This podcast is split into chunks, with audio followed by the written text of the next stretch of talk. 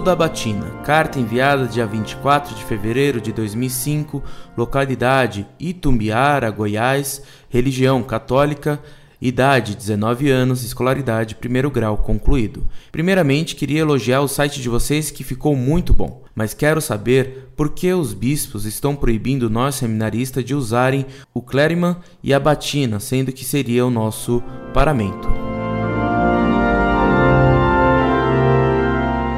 Muito prezado, salve Maria. Muito obrigado por suas palavras de elogio ao site Monfort. Peço-lhe que reze para que Deus nos dê força e fidelidade para prosseguirmos nessa batalha. Sobre o uso da batina, devo dizer-lhe que bispos a proibirem é equivalente a generais proibirem seus soldados de usarem farda.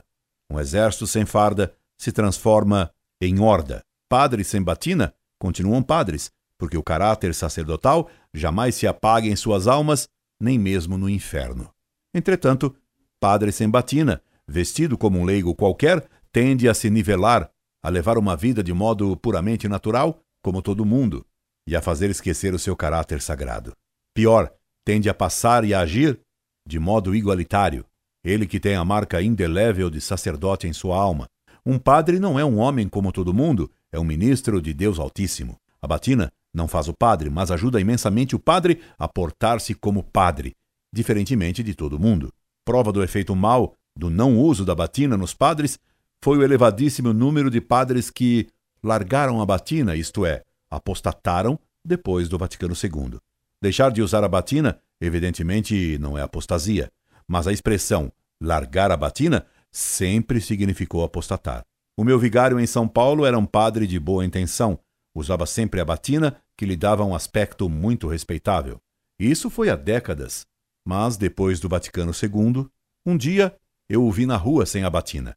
Ele era baixinho e feio. E sem a batina ficava com o aspecto de um desempregado deselegante arrastando os pés. A batina lhe dava solenidade, dignidade e respeito. Sem batina, ele era um qualquer na multidão. Envergonhado, ele me explicou que quando devia ir à cúria, ia sem a batina, porque alguns padres o ameaçaram tirar-lhe a batina à força e rasgá-la. Diziam-lhe: Se você vier de batina, vamos lhe fazer um striptease. Palavras do vigário. Não sendo muito valente, infelizmente, ele passou a usar batina só quando estava na igreja paroquial num bairro de São Paulo. Foi aderindo pouco a pouco às novidades.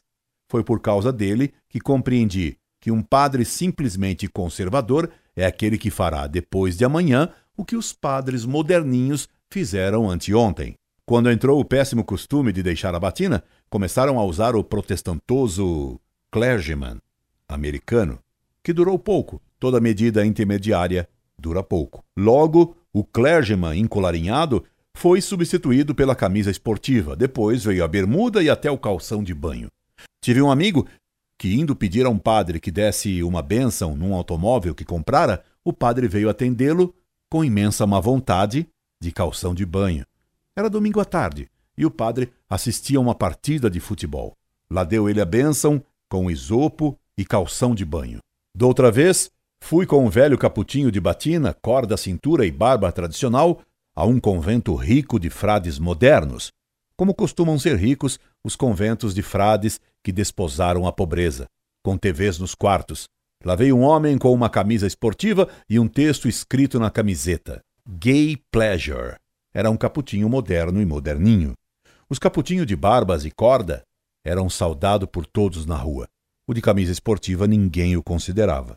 Como eram belos os paramentos e as batinas eclesiásticas. Que saudades de padres que pareciam padres por fora e por dentro. Principalmente por dentro. E quando alguém tem algo por dentro, sempre se reflete por fora. Por exemplo, na batina. Incorde Jesus Semper, Orlando Fedeli.